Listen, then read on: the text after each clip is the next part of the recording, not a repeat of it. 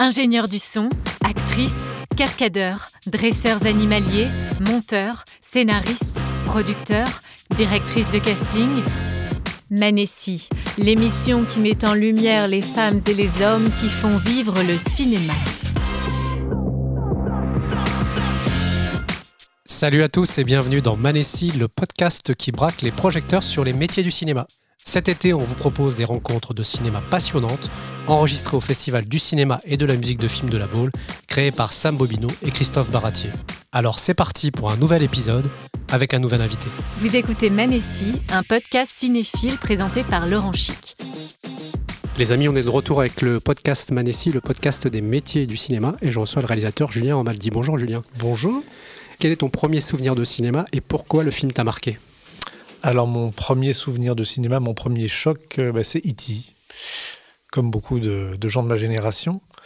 Euh, et euh, pourquoi il m'a marqué? Bah, Je crois qu'il m'a marqué parce que je, mes parents étaient séparés et que, et que, voilà, le film raconte la séparation.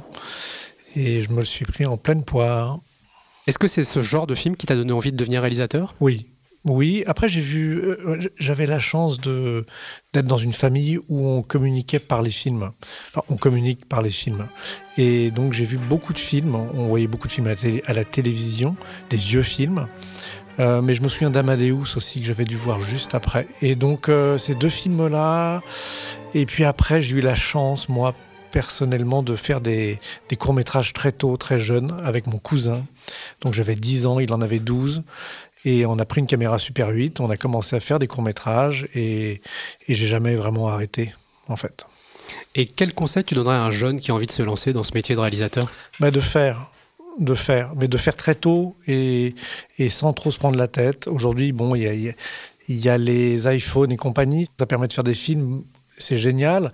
C'est un, petit peu moins charmant. Je trouve qu'on a peut-être, je ne sais pas si on apprend aussi bien que.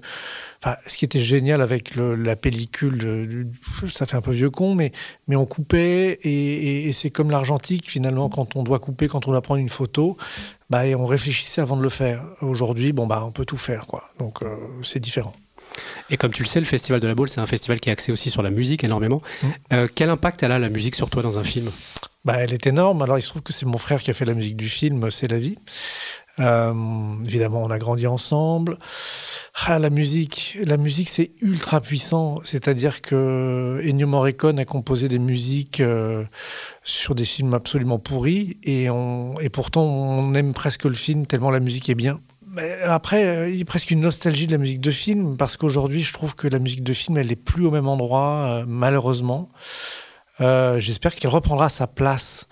Euh, aujourd'hui, on met beaucoup de synchro, on met beaucoup de musique existante sur les films. Depuis Tarantino et Wes Anderson, c'est une mode. L'argent, même sur les films français, attribué à la musique, les mélodies, tout ça a un peu disparu. C'est beaucoup plus des ambiances et des choses comme ça. Les thèmes mélodiques, euh, la, musique de film, pour moi, elle est, voilà, c'est Cosma, c'est plein de grands compositeurs français, étrangers, John Williams, Ennio Morricone, enfin voilà. Mais aujourd'hui, je ne sais pas pourquoi, euh,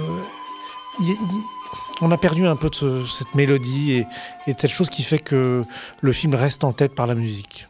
Est-ce que parfois on peut considérer que la musique c'est un personnage, un acteur supplémentaire dans un film? Oui, oui, oui. Non, mais c'est très puissant. Ça bouleverse les films, la musique. C'est-à-dire que un montage sans musique, euh, on va rajouter de la musique dessus et, ça va être monstrueusement fort. Euh, parfois, ça peut aussi, euh, et à mon avis, il y a des grosses engueulades possibles entre un compositeur et un réalisateur parce que la musique oriente, elle change le mood du film. Et puis, on peut se poser la question aussi des films sans musique. Euh, qui donne un caractère particulier où c'est vrai que le spectateur est immergé aussi dans un réalisme. Alors, la musique de film, euh, c'est quand même le cinéma avec les artifices. Euh, aujourd'hui, on fait beaucoup plus de films réalistes qu'à l'époque, on va dire. Et c'est différent. Voilà. Ton film qui sort le 28 juillet, si je ne me trompe pas. Absolument. C'est La vie. Euh, c'est un film choral de la nouvelle génération, entouré par la grande Josiane Balasco. Mhm. Est-ce que c'était voulu dès le départ, ce, côté jeunes acteurs et une, patronne du cinéma? L'histoire, on va dire que c'est vrai que c'est les trentenaires qui la portent. Euh, en majorité, puisque les couples qui accouchent euh, voilà, ont, ont cet âge-là. C'est très compliqué de monter un casting de film choral. C'est très compliqué parce que en général les acteurs n'aiment pas trop partager l'affiche, en tout cas les acteurs, les vedettes, on va dire.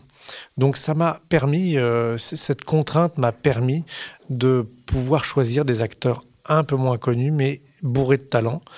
Et, euh, je, dois dire que l'alchimie avec Josiane, Léa, euh, Alice, Florence Wareka, qui sont vraiment des comédiennes, Anne Benoît, des comédiennes voilà, qu'on connaît, et puis autour, une, une tripotée de comédiens vraiment déments, euh, plus jeunes, Antoine Gouy, Julia Piaton, euh, Youssef Hajdi, David Marseille, Thomas David Marseille, j'ai trouvé extraordinaire dans le film. Oui, oui, oui. Et, et, ça, moi, ça me fait un bien fou.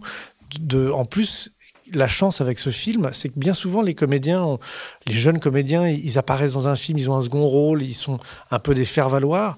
Là, tous les personnages ont une vraie courbe dramatique avec un début, un milieu, une fin. Et je trouve que pour des jeunes comédiens, c'était vraiment euh, super de pouvoir jouer ça. J'ai une dernière question que je pose tout le temps dans mon podcast. Que peut-on te souhaiter pour le futur? Euh, Être inspiré.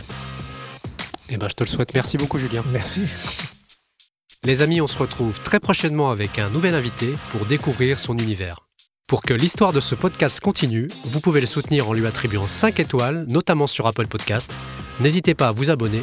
On attend vos commentaires, vos suggestions sur les plateformes dédiées ou sur les réseaux sociaux.